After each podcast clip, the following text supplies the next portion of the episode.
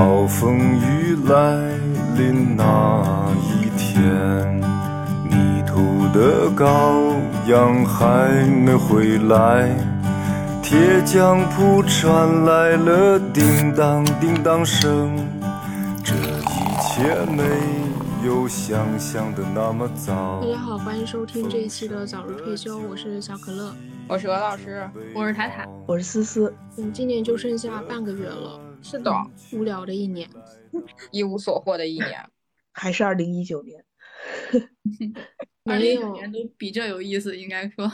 有意思。就是时间一直停，一直停在了那一年，真的是一无所获的一年，无聊且一无所获。这一年我们聊了很多的话题，然后大多数的话题也都离不开书。在我们的工作生活当中，大多数的时间也在和书打交道。这一期节目，我们想和大家分享几本我我们今年看过的令人印象深刻的书。我我翻了翻，我今年看过的书都很无聊，因为我今年就是前几期节目，其实有的时候有讲，我今年可能做了一些为了工作的阅读，因为要了解一些新的领域。然后那些书其实对于我来讲的话，之前都是我。基本上觉得 从来都不会看、不会翻起的一些类型，所以我当然是为了工作去了解才读的。但是读完之后，我依然觉得那些东西对于我来讲没有什么太多的用处。但是我多多少少能够体会到一些，就是这些书对于他目标人群的一些用处。嗯，所以我我在翻我今年的那个豆瓣上面读过的书里面，其实有一部分是这样的书。嗯，但是也有一些是我觉得比较拓展我之前阅读方向的东西。我今年更多的读了一些就是比较偏纪实类的书，嗯，比如说我之前在一期节目里面有分享过的，就是那个里约折叠，嗯，墨西哥的一个毒贩枭雄的一个纪实文学。巴西？对，就是你看的那个，你你不是已经看看完第二季、第三季了？那个叫什么？那是墨西哥，里约是巴西。啊，不好意思，都差不多。差不多，差不多是差不多，就是地儿差了点儿。对，其他好像没有什么特别，还是我阅读方向的书。但我今年读了，嗯，我往年会读很多，嗯，虚构类的作品、小说这些，但我今年读虚构类读的很少，可能只有一只有一两本，就是李沧东的那两本，然后还有就是我们自己出的一个《我们没有秘密》，是台湾作家吴小乐的一本写这个关于。嗯，有点像房思琪类似的故事。嗯，他讲的是一个活下去的房思琪的故事，然后大部分都是非纪实，嗯，非虚构类的了。啊，我无聊的书单没有什么可讲。那我今年也没有读什么小说，觉得好像都是社科书比较多一点，社会跟历史。我今年没有读小说的原因是，是我觉得说，因为往年看小说是，就是想要看小说，是因为你觉得说这个小说可以给你一些更大的视野，就是经历一些你没有经历过的人生，然后从里面去探寻一些，呃，有时候非常光怪陆离的一个世界吧。但今年这个现实它就比较魔幻，我觉得小说里的东西都不够震撼我，还没有新闻好看呢。啊，对，还没有周围发生的事情精彩。生活太魔幻。这一期这一期是我们那个二零二二年年度阅读报告是吗？我今年读的书跟往年相比不算是特别多的，就是今年拉开来看，可能也就不到五十本，不到五十，应该连四十都没有吧。反正今天读的书不多，然后读了一些，也是读了一些我之前可能不会特别去读的一些书，就比如我之前有说过的，读了那种。课的书就是喜马拉雅体，网络上说是 哦，就是课程转的改编的书，对。然后还读了一些，还读了一些微观史，比如那一交两千年啊，好的，谢谢你。还有花衣魔笛手这种微观史的书，然后我就是我还是读了挺。从这个比例来看，那个小说的部分还是挺多的。嗯，我觉得挺有意思的。然后是今年很神奇的是，没有什么太多为工作而读的书，很少。太好了，恭喜你。是的，因为我现在工作的书，我都就就是不是那种需要深度阅读的那种。嗯。所以就花了一些时间读，花了很多时间读课外书，嗯就是还蛮有意思的。然后也是每次读，今年读的书虽然不多，但都还读的挺，有些书都读的还挺认真的。嗯然后每次读完的时候也都，我觉得今年读的书质量很高，就是每读完的时候都会疯狂给别人安利，比如那个上半年我上半年读读有读那个孕期的幼儿，读完之后也是疯狂给别人安利，然后还有那个费兰特的碎片，读完之后也是到处安利，就是我的天才女友的那个作者他的嗯。另外一本书。然后也是很，也然后还有一些书是吃别人的案例读的，比如说那个马可·瓦尔多，就是卡尔维诺的一本书，也是一本小说，一本，然后还有就是《现象中国》，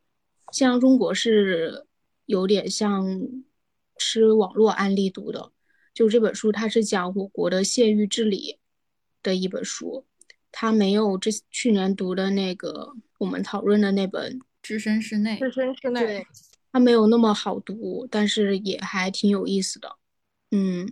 今年大概就是这样吧，就是有，我觉得今年最多的两个两个种类的书，一个是小说，另外一个就是课了，读了很多课。想采访你读了哪些课呀？周濂的一百堂西方哲学课，然后还有那个可能性的艺术，就是那个刘瑜的《比较政治三十讲》。嗯嗯，还有，呃，中信的那个牛津大学哲学通识课，政治哲、道德哲学。嗯，完整读完的就这四本，就因为都还蛮篇幅蛮长的。而且都是需要花比较大精力来读的书。你说的这几本，比如说刘瑜的那本，然后我还打开了一本是刘擎的《西方思想史》，嗯其实都没有太太太太读下去，可能都读了几章吧。我觉得是因为今年我我我我在你说的这段时间整体翻了翻，我今年整体的书单呃阅读大概到目前为止是不到四十本，其实对于我往年来，相比往年来讲是比较少的。我往年基本的每年的阅读量基本可以在五十到六十左右。嗯，而且这个这个里面的书大概我有三分之二以上都是为了工作来读的书。我觉得我今年其实是我往年这就这么多年以来吧，嗯，特别明显的为工作读的书最多的一年。然后这些书其实像我刚才说，我觉得大部分都不是我兴趣所在，我也从中吸取到东西都比较少，而且它还，嗯。在某种程度上耽误耽误了我静下心来读那些想要读的书的时间。所以我觉得我今年的阅读，整个阅读相对来讲，自己觉得是不太有收获，也是不太有收获的一年，完美符合了二零二二年的整体节奏。一事无成的主旋律。对，一事无成的主旋律。唯一让我觉得比较有印象深刻的是两本历史的书，一个是最近刚读完的，刚刚读完的一本司马迁的《记忆之野》，就是刘波老师的那本书。我一开始想读这个书的时候，我觉得他可能，我我把它想象的其实是是有点像刘琴他们那种西方西方哲学史那种感，西方思想史那种感觉，就是我觉得他可能是比较严肃的那种。后来翻开之后发现，嗯，他的文字一点都不严肃，还挺有意思的。然后他的这个视角其实还蛮独特的，他是从这个。《史记》的线路，司马迁写《史记》的这个线线路吧，然后把整个汉朝的各个方面的东西，关于他的官制呀，关于嗯，关于这个用人的部分呀，然后关于里面各种人的一些故事啊，嗯，整个都串串联到了一起。然后，嗯，我觉得刘伯有点像从各种史料里面来揣测出说司马迁当时为什么为什么来做来做这样的决定，为什么来这样在《史记》里面写这些事情，反正还挺有意思的感觉，感觉。是之前没有见过的一个视角的东西，然后还有一本呢，也是一个比较偏微观史的书，叫《嗯破碎的生活》，我也给你们安利过，普通德国人经历的二十世纪。然后他这个书的内容的这个取材是当时已经嗯，就是过了二战之后那些嗯普通的经历过魏玛共和国时期以及到这个希特勒二战时期。这段这这段这段时时间的这些人，然后他可能跨越了各个年龄时代，有的人是那个呃青年时代成长在魏玛共和国时魏魏玛共和国时期有一个比较比较健康的这个青年生活，然后之后经历了二战，然后有的可能在、呃、魏玛共和国时期已经是这个五六十岁的人，但他会觉得说魏玛共和国之前那段时间会是魏玛比魏玛共和国更好的一段时间，然后有这样人的一些一些一些变化的记录，然后从这些人的他们的各种日记呀。啊然后各种的这个信件呀，这些东西里面收集来说，还原了一个普通各个普通各好多个普通人，普通德国人所经历的这个二十世纪的生活，其中可能涉及到说从男性视角来写，从女性视角来写，从这个这个青少年的这个视角来写，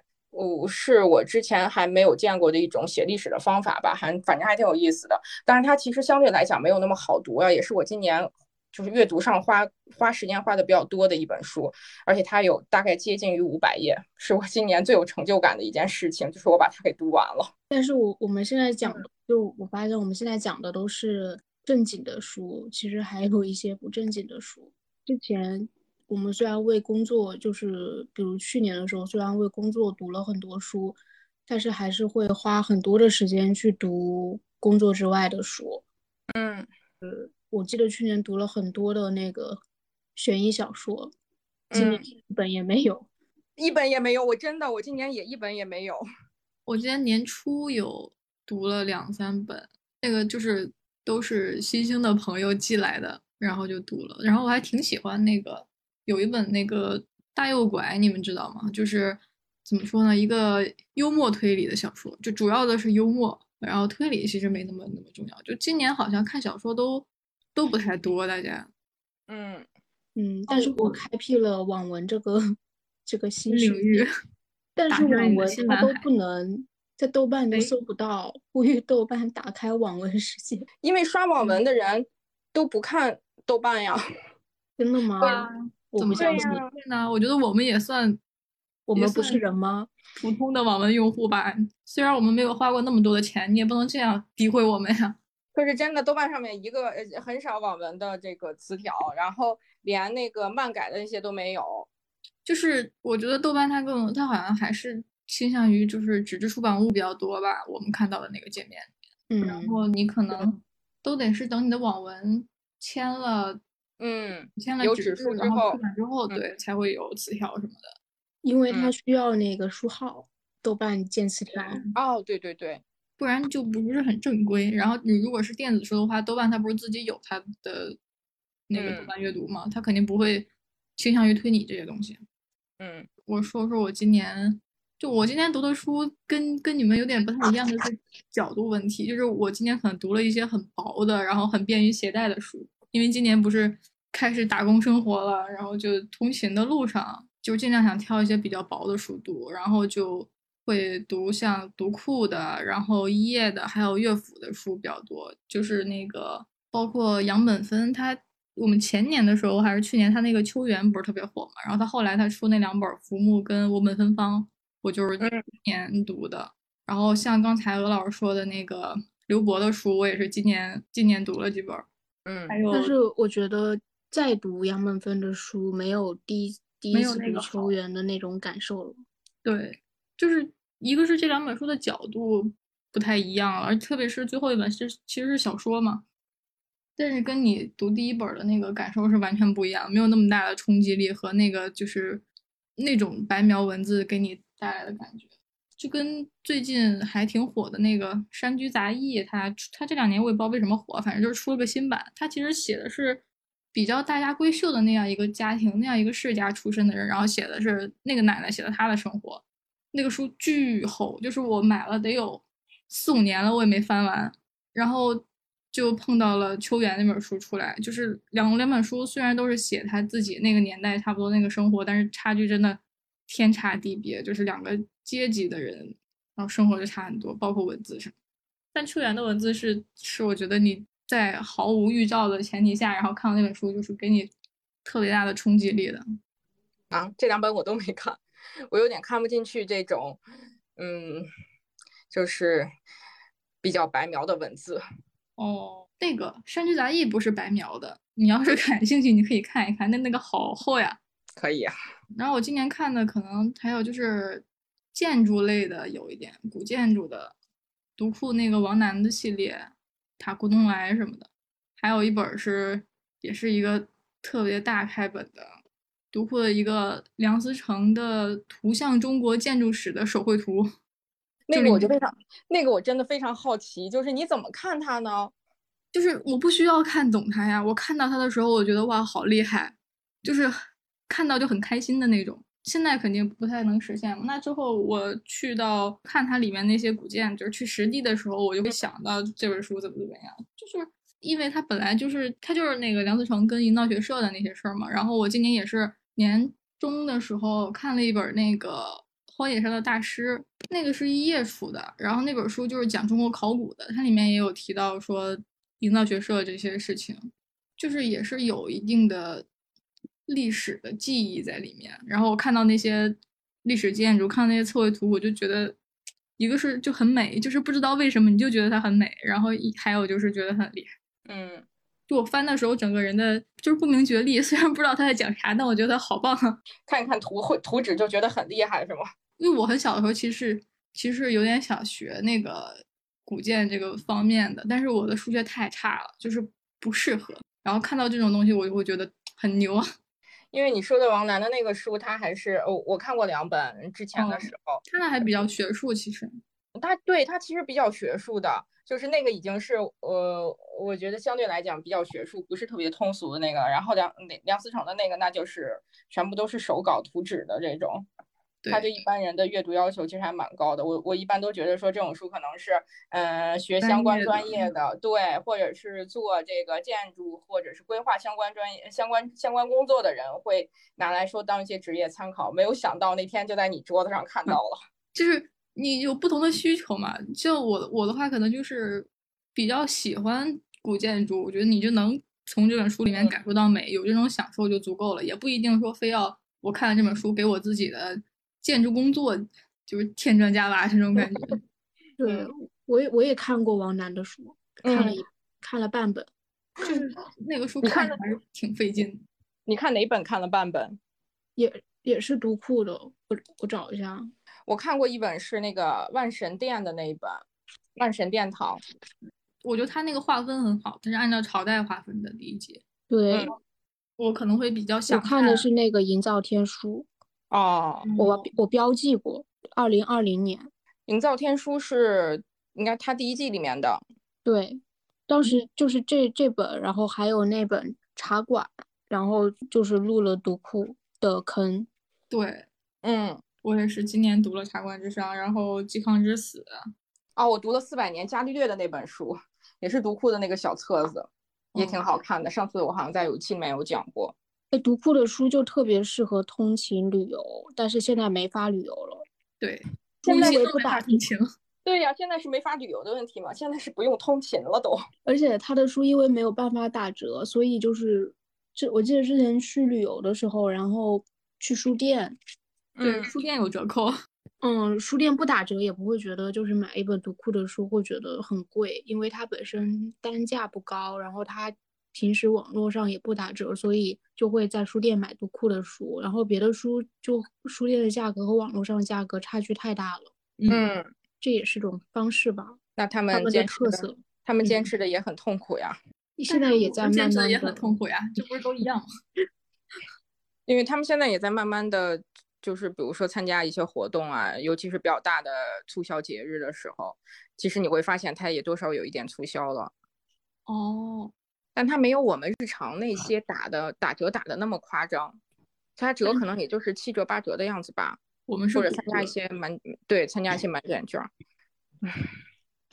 不像我这家网络小书店，我们的折扣力度非常的大，时不时还有各种各样的满减活动。来，主播来吧。还有关键就是折上送。今年其实我感觉大家可能都没有为工作读特别多书。我今年因为是我进入出版社工作的第一年嘛，然后我感觉我这一年就阅读量暴增，然后读了很多，呃，还是工作是就跟工作有关的书。因为我以前读书呢都是凭着自己的兴趣爱好，然后我几乎就是只看小说或者纪实文学，但是今年呢，在小说和纪实文学的基础上，然后又加了很多，反正就读得很杂，感觉社科啊、科普啊，凡凡是在直播间有卖的书，然后几乎就每一本都要看看，但完整看完完整看过的，可能还是我自己比较喜欢的那些文那些文学类的书。然后今年印象很深刻的书还挺多的，比如说。纪实文学的话，我今年看了一完整看完了一本《活着》，哇，那个书很精彩，就是它讲的是一个人吃人的故事，就很刺激。然后那个也改编过两个电影，我是先看了书，然后又去看了电影。然后看电影的时候就就就就觉得根本就不是那么回事儿，哈，这电影根本就不敢拍，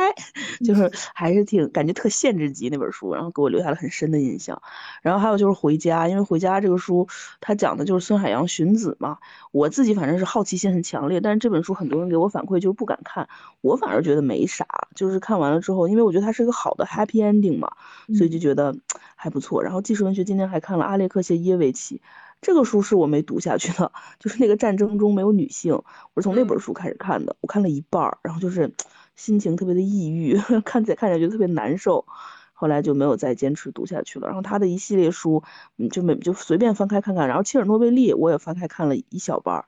也是太惨了，就看不下看不下去。就觉得，就有的时候就甚至觉得他是有点黑红那个意思，因为很，因为很爱黑前苏，所以，然后，反正就给了我一种这样的感觉。然后其他的。社科方面就很多的科普书呀，像 D K 的很多系列，包括小朋友的一些书，我今年也看得很上头，就是各种各样的绘本啊。然后我突然发现，其实小孩的绘本也不是说单纯给小孩看的，就是里面其实有很多东西，你看完之后，你就会觉得哇，这么浅显的道理，就或者说这么深奥的道理，原就原来就是小朋友都懂，我怎么都不知道。然后还有很多可爱的绘本啊。然后还有什么？然后还有就是小小说类的话，我自己最喜欢的，就今年看的最最最喜欢的一套就是张居正，因为我一直在连续两年持续的刷毛讲，然后每年都会刷几部大部头，然后今年可能刷的比以往要多一些。然后今年在看张居正，然后李自成这套书太大了，全套十卷，我才刚开刚刚开始看，然后还没连第一本都还没看完，但张居正已经看完了。然后还有呃历史的天空。然后，然后我们今年毛讲还看了什么？嗯，然后重看了一遍《平凡的世界》，我真的好喜欢《平凡的世界》，然后就感觉每年都会找一点时间，然后重新拿出来读一读。嗯，差不多就这样。然后其他社科类的，就是有很多什么《纳瓦尔宝典》啊，改变你想法的一百零一篇文章啊，为什么没人早点告诉我？这是我最近在看的。然后就是我以前一直觉得这种书吧，就可能都是鸡汤，就是能学到什么呢？啊，都是一些就是没用的理理理论，无病呻吟。但是今年在这个风控期间，然后我有一天特别的焦虑，就是因为我的酸酸结果没有出来，然后呢，那两天又。就是我们小区也比较严重嘛，然后就我又很害怕那个苍苍，因为那两天其实，呃，政策还不是很清楚，然后有很多的各种各样的小道消息，就让人觉得很恐慌。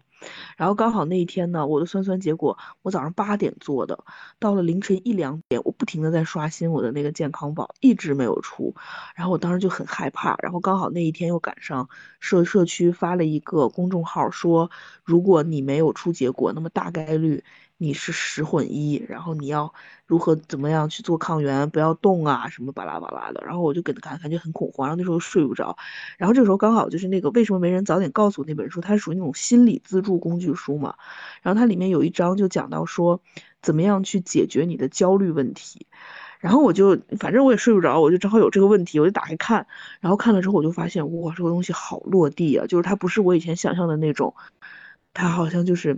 没有什么深度的安慰你，或者就是哎给你讲一讲，哎呀没关系，想开一点。那个书里面它有很多的方法，它其中有一个方法叫方形呼吸法。其实它通过那个呼吸法，就是能让你真的平静下来。然后我真的试了一下，很有用。所以今年我对这一类型的书就是彻底进行了一个大改观，跟我以前的想法完全不一样了。嗯，然后还有什么？还有科普，科普类的话。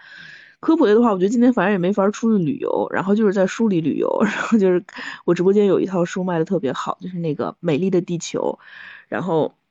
这就这套书是在我直播间一开始还没什么成交的时候，单就单场就那个时候就是出出单就很优秀的情况下，这一套书的出这这一套就是平均每场都三四套，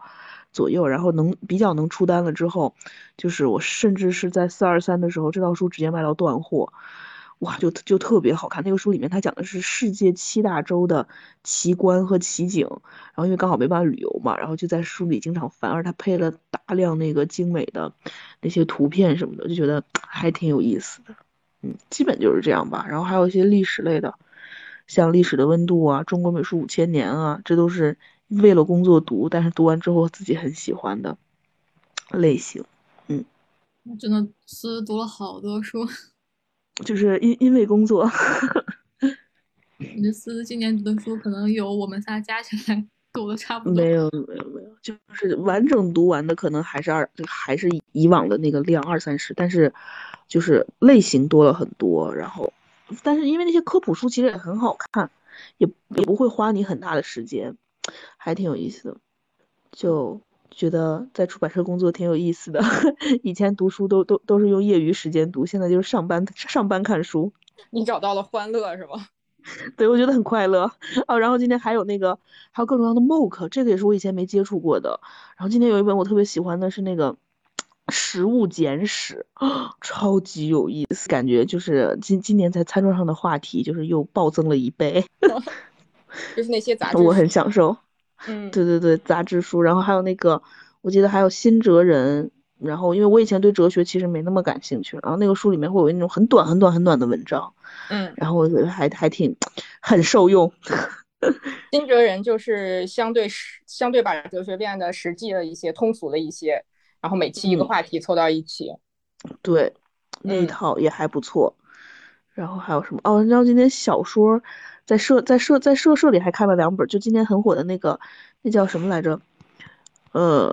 性盲患者的爱情，好像是叫这个名字。患者的爱情。呃，对对对对对对对。然后里面有有有一篇哦，给我看哭，就在工位上泪洒当场，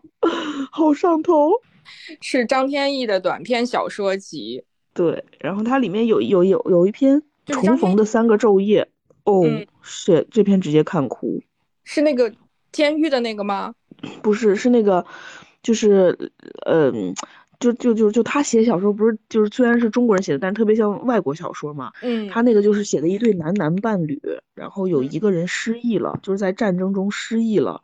然后另外一个人找到他之后，然后在一辆火车上跟他度过了三个昼夜，但是最后他们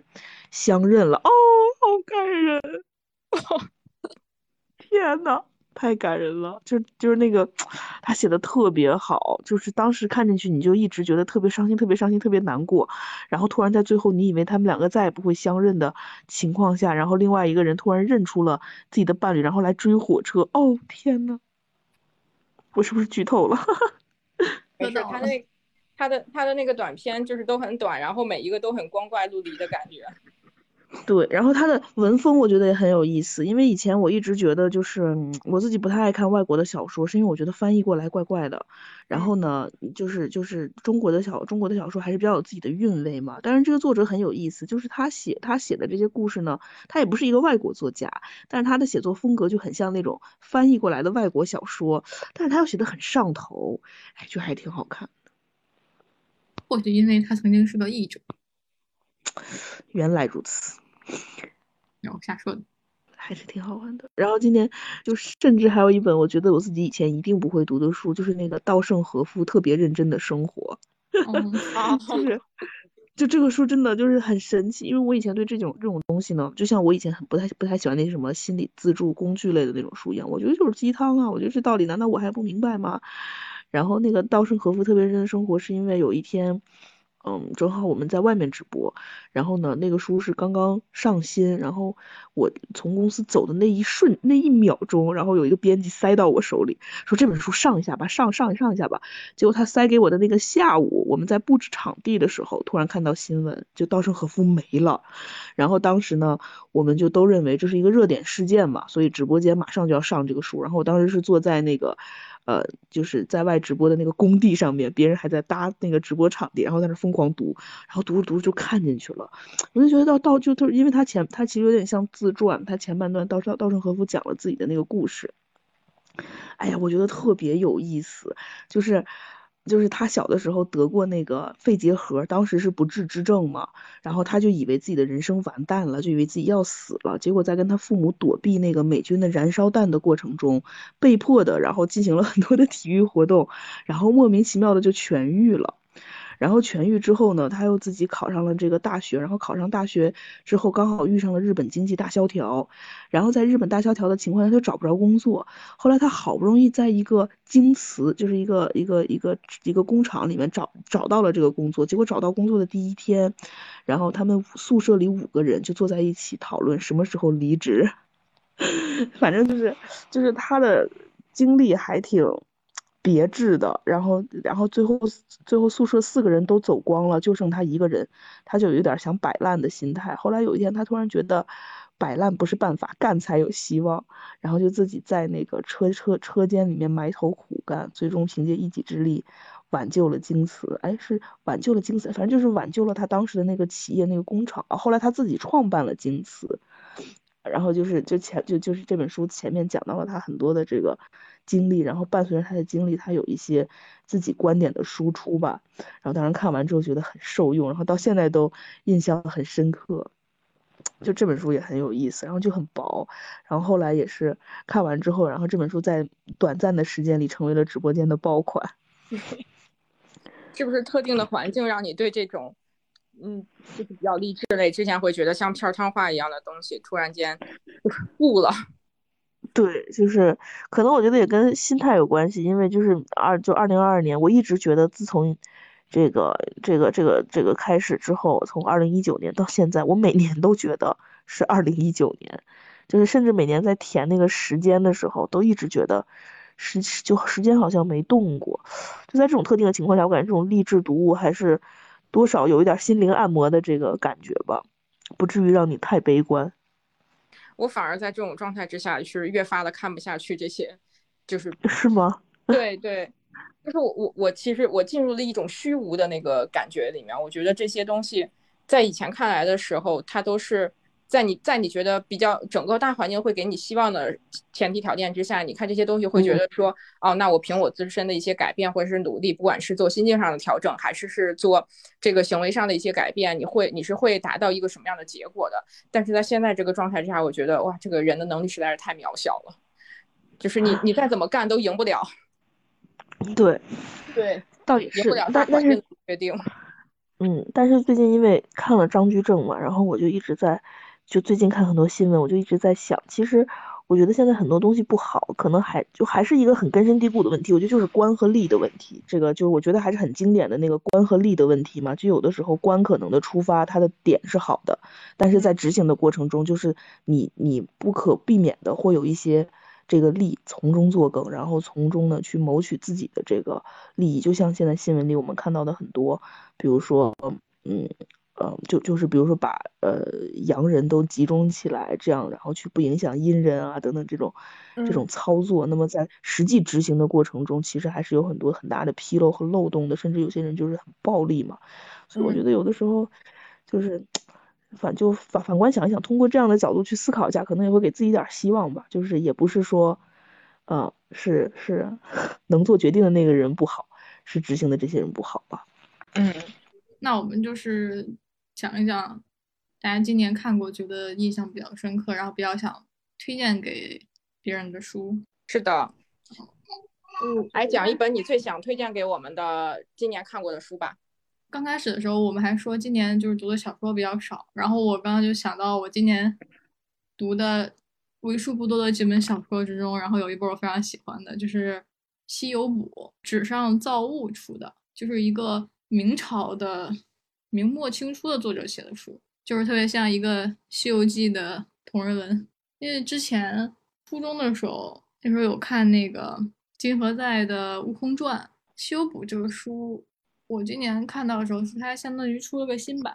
然后他写的是，就《西游记》的剧情大家都知道了。然后他写的是在去了那个火焰山之后，然后取经的时候，孙悟空去化缘，然后发现回来发现那个唐僧不见了。他就去找师傅，然后自己就穿越了，穿越到了一个特别神奇的新世界，就有点那种你就不一开始不会觉得这是一个明末或者这是一个明朝的小说，你觉得它很很现代化，然后还有一些比较意识流呀什么的。就是它，比如里面它有闯入一个叫万镜楼台的地方，然后那个地方有很多的那个镜子，每一扇每一个镜子通往的都是一个不同的世界，可能过过去世界还有未来世界，然后你就来回的这种往返。而且他在不同的空间里面还遇到了什么楚霸王、秦桧，然后虞姬，甚至孙悟空还男扮女装，就有各种的故事。而且他的那个世界里面，唐僧是娶妻生子，然后还被封了将军，还是被封了什么，就是感觉是一个非常神奇的一个世界吧。他那个相当于是这个作者就是很爱很爱写梦，然后他这个也是相当于他做了一个梦。就是就是有有对有人说他那个是有点像《穆赫兰道》，然后《盗梦空间》那种多重梦境，就是特别特别疯的一个明代的小说。曼婷说这个让我突然想到了，今天我也看了一本小一本小说，外国的叫《人生副本》，嗯，也也感觉就是那种特别特别的魔幻。然然后然后他那个里面也是就是创造了无数个我，然后在很多空间去。游离吧，也挺爽的感觉。对，《西游记》的主角，我觉得大家都是公认的，就是孙悟空嘛。然后《西游记》的时候，孙悟空就是那种就是斗战胜佛、齐天大圣，就是永远都你就永远都打不倒，然后非常热血的那个英雄的那种形象。然后，但是在《西游补》里面，他其实是一个变成是很很自我、很小的一个小人物。就是这个这个小说也不多，好像十八回，一共都是从孙悟空的视角来写的。然后讲他自己经历的这些故事，讲他自己就是，比如说他在那个万金楼台里面那些镜子里面，他困在里面，然后特别的无能为力，他没有办法，就是像《西游记》里面那那种就是神通广大，甚至他在《西游补》里面去天庭，发现天庭没有人接待他，然后天庭那些人还有还有人在忙着那个补天呀或者凿天呀什么的，他就一直困在里面，而且始终是他自己，就是感觉是很荒唐，但是。很无助的一个一个一个角角色，然后这个里面的孙悟空就是那种，不像是《西游记》里面只有他很正面，只有他就只有他很那个积极向上的那种，啊，这个就很真实，其实也我觉得更更像人一点。你这是我之前完全没看过的类型，我有点感兴趣。他这个其实就是写的特别好，而且他有一点那种，因为本身这个作者也是后来出家了，然后这个小说就是这种。佛学或者禅意还挺重的，因为他其实也相当于还是一个，就是他最后会说这是一个梦嘛。然后书里面还有很多这种写的很多诗。这个作者就是董说他自己好像他爸反正是写诗写的很好，他可能是多少继承了一点。然后书里面有好多的诗，特别是有一章，他完全是跟跟写了一个剧本一样。有一回就是他去见到那个，他去找找唐僧，然后看到唐僧跟。那个妖怪叫什么来着？反正看到唐僧在那儿了，然后那一整张都是写的，就是他们那个场景里面，然后有着什么侍女啊，然后什么演出啊，全是用写话本的语言来写的。而且他最后的时候，最后就是点破这个事情的时候，说孙悟空回去之后看到那儿，就是中间坐了一个师长，然后有几个学徒在那讲书，讲到的是“范为天地而不过”，就是这句话是《易经》里面的。那个意思就是说，就是周易之法就是涵盖了天地万物，然后包括了这些什么幽冥生灭的这个原理，然后就是天地的变化嘛，就是一切其实都属于变化之中。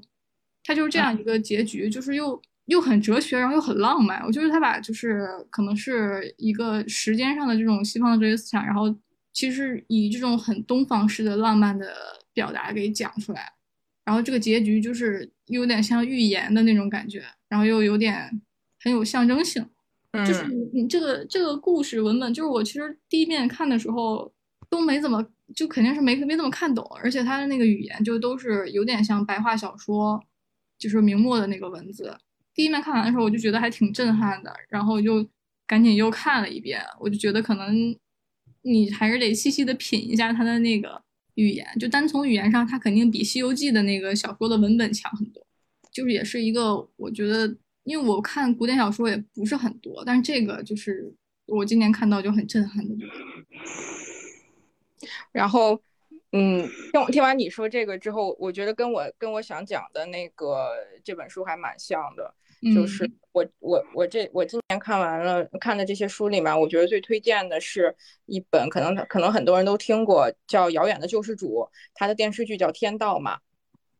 嗯，然后这个书其实是我也也是我之前可能不太会读的类型，因为它可能就是，嗯，你看起来特别像那种。嗯，怎么讲呢？就是我可能以前会比较愿意读那些比较严肃一点的文学作品呀什么的，就很少读这种，就是不说国国内作者写的，而且是这种非常现代的作品，就感觉它像是，嗯，有点像故事会的那种感觉。但是读完了之后发现，嗯，真的还蛮有意思的。因为首先这个就是，嗯，看完了之后再去翻评论的时候，就发现大家其实对这个作者豆豆本身的身份是揣测很多的，而且确实也没有很明确的一些资料。显示说这个人是一个什么样的背景，但是你读完这个书之后，就是你很难感受到说，哎，写这个书的人原来是一个女性，而且她会，她应该得有多么丰富的一些经历，不管是说这个是是对这些经济类的，对经济学有很很深刻的了解，然后同时对这些。我我们的官一些官场制度呀，然后对这个商场的一些内幕呀，同时对人性、对佛法、对对那个基督教这些东西，他他应该都会有非常深的一些认识和了解之后，才能写出这样的一个作品。就是他这个书其实讲的一个核心的东西，就是强势文化和弱势文化。嗯，他说中国的传统文化是这种狂恩浩荡的文化，就是它实际是以皇天为上作为先决条件。嗯，然后他就他里面就是作者有一段话说中国为什么穷呢？穷就穷在幼稚的思想，穷在期望救世、期望救世、救恩的文化上。然后他觉得说这个是一个渗透到民族骨骨髓里面的一个价值判断的体系，然后是是他觉得非常可怕的一个东西。这个其这一段话其实就是他这整个小说故事的一个核心的一个观点。然后他所谓的这个，就是他觉得说，嗯，世界的道理和规则都是由强势文化来制定的，嗯，然后你如果要是摸透了这个世界的这个，嗯，或者说你所处的这个文化圈层它的文化属性，那你通过这个文化属性就能够达到一切你想达到的目的，包括挣钱，包括包括包括赚钱，包包括创造创造一些奇迹的事情。然后在书里面，就是丁元英，他是一个。嗯，深谙这个民族文化属性的一个人，然后但然后他就利用嗯他所谓的掌握的这个天道，然后让这个让一个非常贫穷的村子，然后非常奇迹般的就就就把他扶贫成功了，就然后他在里面讲了一个弱势文化，他说弱势文化的最大特征就是嗯不去按照既定的规则去做，嗯他去寻找一种这个避开或者破坏这个已经有的这种规则的。方式，然后来实现用最短的时间、最低的代价获取最大的利益，就是整个就是觉得说弱势文化是一个特别寻求救世主的文化，所以说他把这个书叫做《遥远的救世主》。然后同时呢，你如果了解了这个文化，它是强势文化还是弱势文化，那你就是找到了在这个文化体系下去生存的天道。我我我我觉得我是这样理解他的这个书和剧的这个名字的。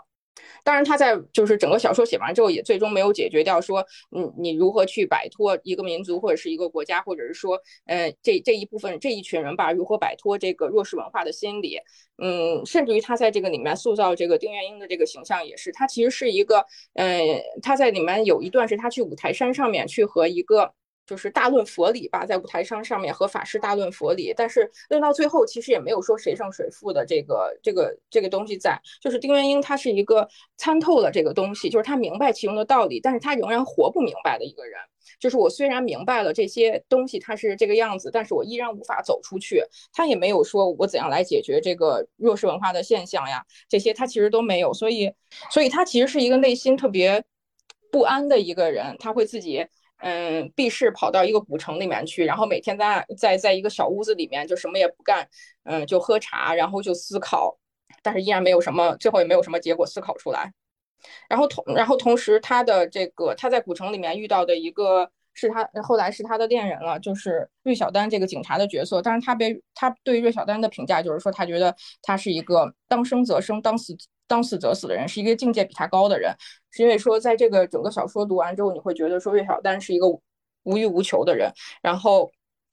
第一，他无欲无求；第二，他在最后就是也是被大家觉得说，这个整个小说里面写的非常触目惊心的一幕了。他在最后，嗯，一个人智斗四个歹徒的时候，然后在呃已经被歹徒炸成，这就是被炸到。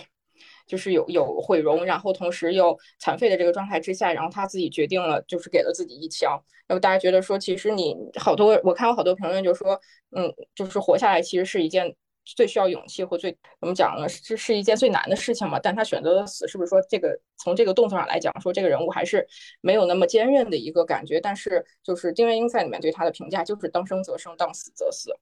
他觉得他是一个比他更豁达的人，是一个。在他这个角度上看来，是比他更更更高一层次，是参悟到参悟并且嗯迈过的那个门槛的人。所以这个书非常的玄妙，它里面有很多像是那个丁元英第一次教芮小丹用嗯基督教的一些原理，然后用这个，因为他当时审遇到的一个一个囚犯，然后死刑犯，但是他无法让他开口。就是无法让他认罪，然后，但是这个人是非常信基督教的，所以他们当时有一段跟跟于关于这个教义啊，关于救世主的对话，然后这个对话通过这样的一个对话的形式，让那个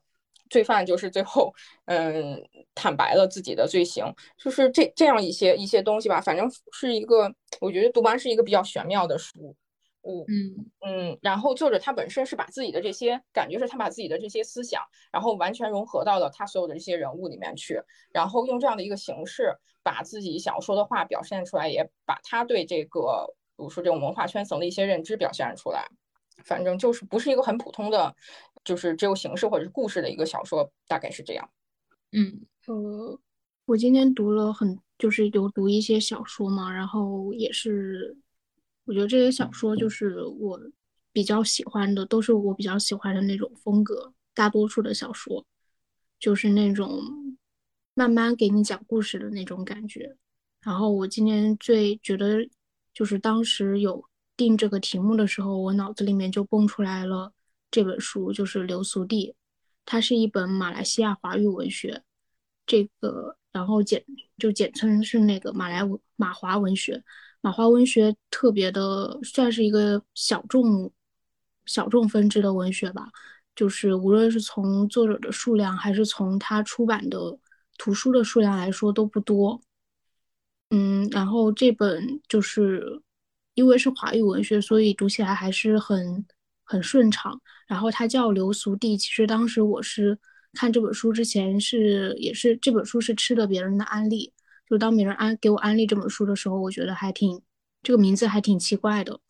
但他讲的就是一个讲的就是在马来西亚的西都这个地方，一个被大家叫做楼上楼的小社区里的俗人俗事，所以他讲的就是其他的俗还是挺贴切他这个小说的名字的。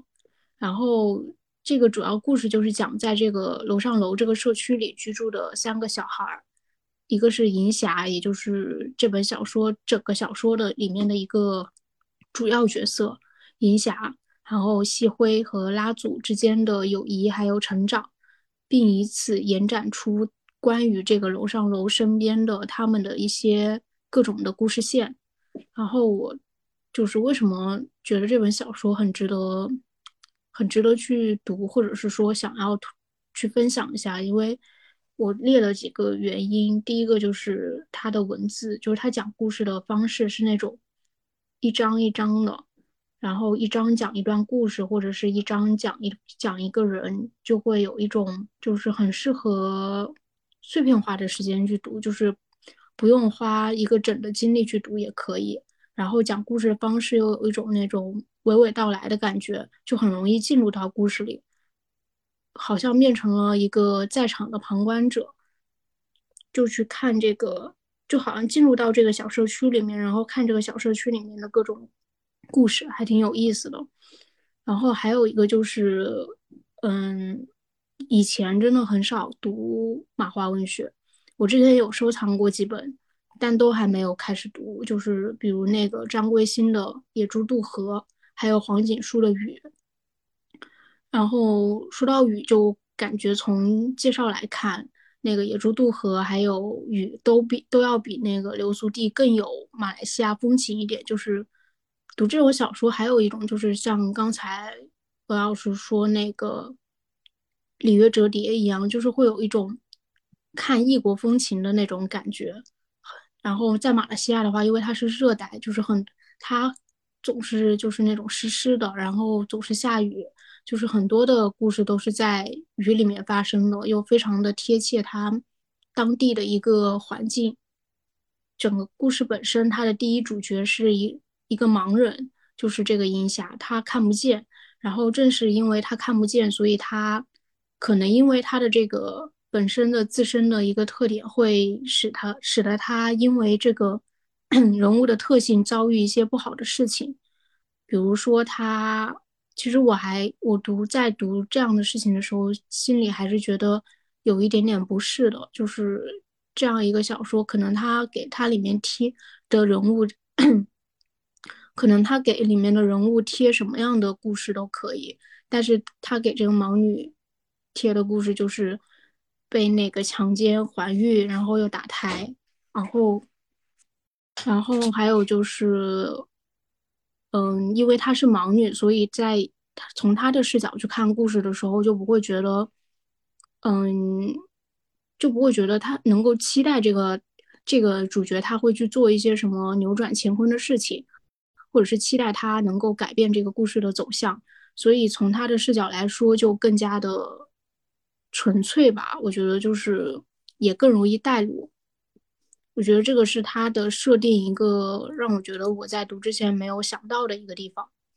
然后这本书里面还有一些。很有意思的地方就是融入了马来西亚当时的政治环境，还有当时华人和其他种族的身份认同和情感交融。比如说刚才说到的三个主要角色里面的那个拉祖，他就是一个印度裔的一个小孩。这种看电影的时候，之前有那个面子那种电影的感觉，就是它会涉及到一些其他地方的一些身份的认同，还有就是民族情感一些。这方面还有文化冲突这种，这种各种各样的事情吧。然后还有一些，还有一些很有意思的地方，比如说书里面融入了那个马来西亚当时的政治环境，还有当时华人和其他种族的身份认同，还有情感交融。就比如说那个我们上面提到这个小说里面有三个主要角色，其中有一个主要角色他叫拉祖，他就是一个印度裔的小孩。然后还有就是很多的华人嘛，就是他还是会有一种，嗯，涉及到这种其他民族，他在同一个社，不同的民族、不同的种族，他在同一个社区里面生活的这种，嗯，一些矛盾或者说是一些他们怎么相处的相处的一个事情，我觉得还挺有意思的。然后就会导致有一些人他不是一个。我们平常看来是一个正的身份，比如说书里面有有一个那个角色，我印象很深刻，叫那个马票嫂，她的出场就是大佬的女人。然后我想，就是书里面是这样描述她的出场的，就是马票嫂的丈夫有黑道背景，据说曾在牢狱里七进七出，每次出来的时候都要在身上加点什么刺青留念。他本人倒是总和颜悦色。大家都非常喜欢他，就是他是一个怎么说呢？嗯，一个看起来就是非常大大咧咧，然后大家非常受大家喜欢的一个人。但其实后在读到小说的后面一段，又开始讲他有一段非常悲惨的过去。就其实他是他的母亲是被人从广东的沿海拐到南洋去的，小时候生活就非常的惨，然后后来就是。在后来成为了一个菜贩子，在成为菜贩子之后，被一个卖包子的大户人家相中，本来以为嫁入豪门了，然后但但丈夫丈夫家却在丈夫家却受到了一些不公正的对待，然后她又逃出了她的丈夫家，后来才遇到了所谓的黑道大佬大佬，然后。就觉得他他讲故事的方式就非常的有意思，他不是一开始就把这个人物的整个经历就讲完了，他就是前面讲一点，然后后面又引出一点，然后后面再说一点，就是看完整本可能看完整本书，你才能对其中的一个角色有一个比较全面的了解。他然后这书里面又有很多的角色，这些角色都贯贯穿着整本书，就会觉得还挺就是。有一看到一个好故事的那种感觉，嗯，然后我觉得，在我看完这本书之后，在读的一本书是金晨宇的《繁花》，我觉得《繁花》里面那有一句呼声说的话，就是很适合来形容这本书，也很适合来形容《繁花》那本书，就是讲的有荤有素，底子都是悲的，感觉就是在现在读来特别的有，就很容易进入到那个故事里面，有一种暂时抽离的感觉，但读完又意犹未尽的那种感觉。嗯啊，我想起了我之前看那个黄锦树的《雨》，他那个《雨》好像我记得是一八年左右的小说了，但我故事情节记其实记不太清了。然后到现在为止，我留在我印象里特别深，都是他开篇的那个那一段，他对那个当时马来西亚那个大那个雨的那个连绵不断雨的描述。嗯，我那个书，我当时就是就看进去了开篇，就没看下去了。所以一直不是很敢涉猎马来西亚的文学作品。嗯，我倒是看完了，但是我现在已经记不太清了。我就是对开篇那一章印象非常深刻，因为之以前看过很多那个电影，就比如说有有有那个讲越南的故事的，然后讲马来西亚呀这些。都都会有那个，其中有一部分，有一大部分吧，我觉得都是那种阴森然后潮湿的这种，就是一一直整个片的色调都很暗，然后很非常潮湿，一直在下雨的这个状态。然后当时看《雨》这本书的时候，开篇那一段就加深了我对马来西亚这个雨的，就是整个东南亚这个雨的一个印象，觉得说哇，它非常像我之前看的那些片子的那个视觉感觉。然后我我至今又对它这一块印象非常深刻。对，非常像之，非常像在看看那个港片。然后我就想到，我其实我最近有买一本书，当然还没有看了，叫那个交嗯椰雨交锋。然后他是那个刘以畅，是一个香港的比较有名的、非常有名的一个作作家。嗯，他之前有写过，比如说《对照》是启发了那个王家卫，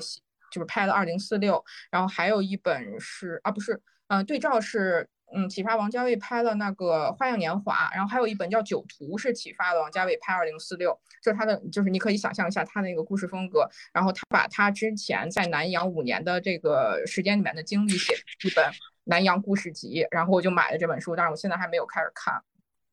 就是我一直对东南亚的故事还蛮有兴趣的，我觉得他的那个环境和可能是受之前之之前电影的那个。视觉感受的影响吧，它的环境和那个色调的感觉，让我觉得说一定要有什么神奇的故事发生。那其实这本书，其实流苏地道真的没有什么神奇的事情发生，嗯，还挺就是和在看一些台湾作家写的一些故事还是有点像的，嗯嗯，但是整体感觉就是我对这一类文字和图像的感觉就是很潮湿。对我，我好像听说，我这也是我一直没有看那个《野猪渡河》还有《雨》的原因，就是因为也有听说这两本这这一类书，其实它的那个就是会有雨林啊，或者是那种这样的描写，还还是挺奇怪的。是的，而且还篇幅不小，就是嗯，你一开始要但是《雨》不是一个短篇集吗？对，它是一个短篇集。但是，就是相对于它的整个篇幅来讲，它对雨的描述其实还蛮多的了，就是占占它所有这本书的篇幅还蛮多的。看流苏地就有种看那个香港电影的感觉，就是那种比较简单的那种香港电影。还有什么吗？如果让我推荐我今年读的就印象最深刻的一本书，应该就推荐张居正吧，因为这个书就是它是一个历史小说，然后因为我一直在持续的这几年刷毛讲。然后呢，其实我之前刷的更多的可能是小说，然后今年首首次是刷到了毛讲的那个历史小说。然后至于为什么看这本书呢？是因为有一次读那个重，就今天重新再看明朝那些事儿的时候，因为我一直把明朝那些事儿当成那种就是枕边随时拿起来可以嘻嘻哈哈的那种书。然后呢，有就有一天刚好翻到了万历这一段，然后就他对张，然后那个明朝那些事儿里面讲张居正嘛，是明朝，嗯。叫什么来着？最伟大的政治家，这是那个嗯，当当年明月给他的评价。然后当年在看的时候，他对张居正的描述可能应该就是两三页，然后大概讲了张居正的这个故事。然后当时看完之后，我就对这人特别感兴趣。然后我就刚好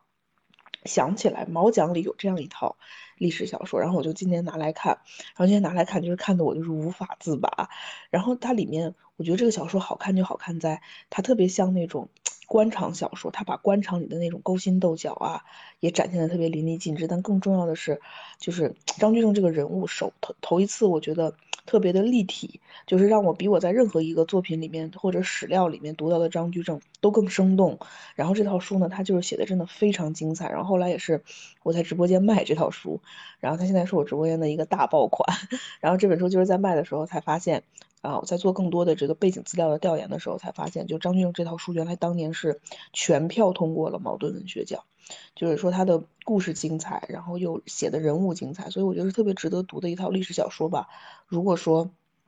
朋友们对明朝感兴趣啊，或者对啊万历感感兴趣，对张居正这个人他怎么样高开低走吧，我觉得还有点。就是死了之后呢，又差点被从坟头里拉出来鞭尸。就如果说你对这个人特别感兴趣的话，我觉得这个历史小说就特别适合去，就特别适合读。然后读完之后呢，你再去看，比如明朝那些事儿，你再再再去看万历十五年的时候，会有不一样的体验吧。嗯，今年反正我推荐的话，我就推荐张张居正，按头安利。我觉得我们我们几个就是推荐的，完全是每个人和每个人的类型都非常之不一样。嗯，是的了，可能这一期很丰富。哎，你们对你们明年的阅读计划有什么对我也明年想多读点网文。我我明年想把我今年没有时间看的那些，就是小可乐看的那些书，比如说刘婷啊这些，我我想把他们读了。这是不是也是你今年的规划？就是把去年没看的书看了？倒没有，今年年初的时候的规划。都没有看，真的，一本一本都没有看。今年规划了一些这个比较大部头的书，对，嗯，然后就嗯都放在那里了。我也是，嗯，没有规划吧，我就决定就是随走随看，看编辑老师们出什么我就看什么，就是一个随波逐流的主播是吗？对，因为现在也没办法旅游，能碰上哪本书就跟到一个新鲜的目的地是一样的。还是保留一份新鲜感吧，但是我还是明年继续刷毛奖吧，毛还没看完。嗯嗯嗯，阿塔呢？就是我今年读完之后会发现，虽然没有按照预定的那个想读的主题读，然后但最后会，其实今年读的书就会自动分成那种，比如说神就是神仙这种类型的，因为还看了那个文纳的《野生神仙》，然后还有建筑的。明年也没什么想法，那我希望明年能。把我今年这几本大部头看了，囤了几本武则天研究这种。哇，你这个很大部头，就是今年真的不知道为什么没时间看大部头，今年看的都小册子会多一些。我特别想采访一下小可乐，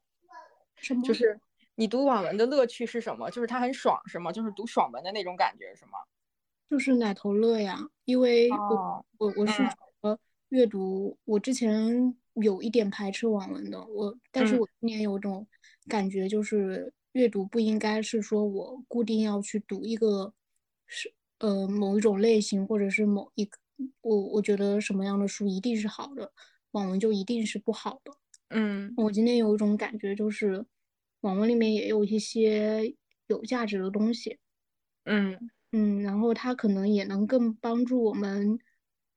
就是从事这个行业的人来说，更帮助我们去贴近读者更想要什么东西吧。就是为什么说网文那么受欢迎，大家愿意去读网文。嗯，然后那种类型的书为什么更受大家喜欢？我觉得就是我们如果一味的排斥而不是去了解的话，其实是不对的。然后我读了之后，确实发现它其实无论是哪种类。型的网文，它其实都是很拿捏用户的心理的，和我们这些书不不一样。或者或者，其实有种读读多了很多正经的东西，然后你忽然就感觉有种打开新世界的感觉，然后你忽然明白了为什么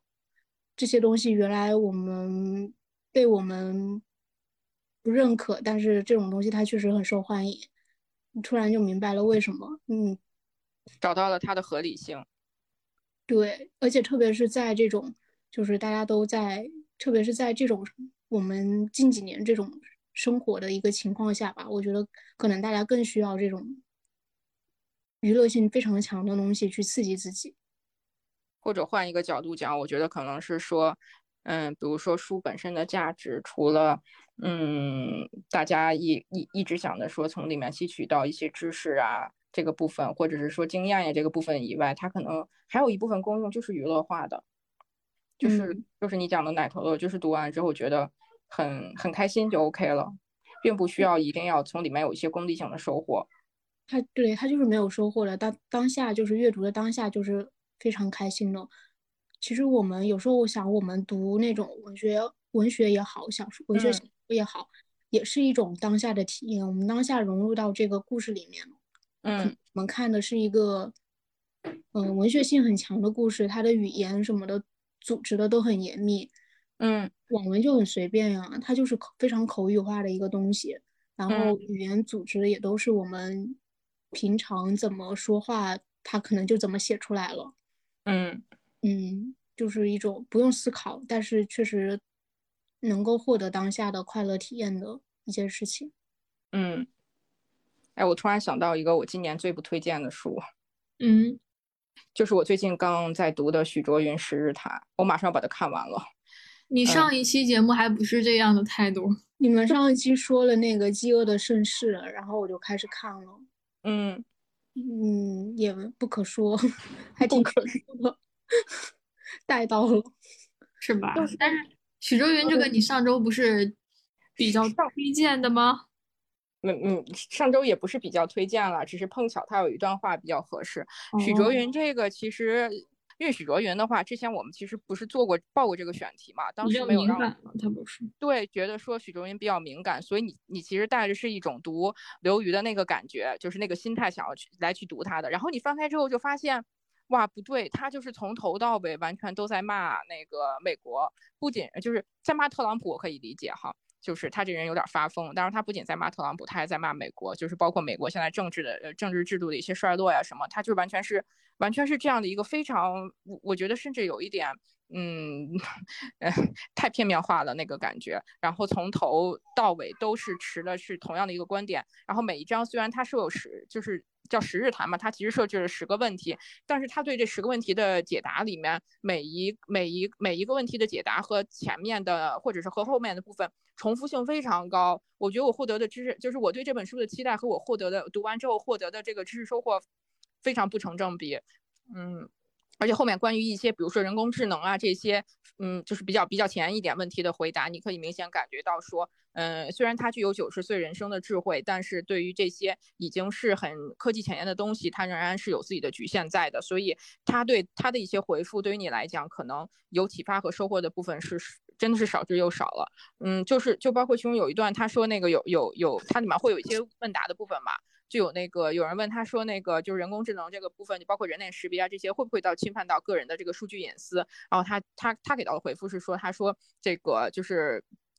所有的人工智能是就是对于这个算法的部分，它是对于整个人群进行的，而不是对于单独个人进行的。我觉得这完全违背了我现在生活常识中所遇到的情景。就是我我看完之后，尤其我看到后面，我其实是抱着一种说，我就想要看看那后面还能做，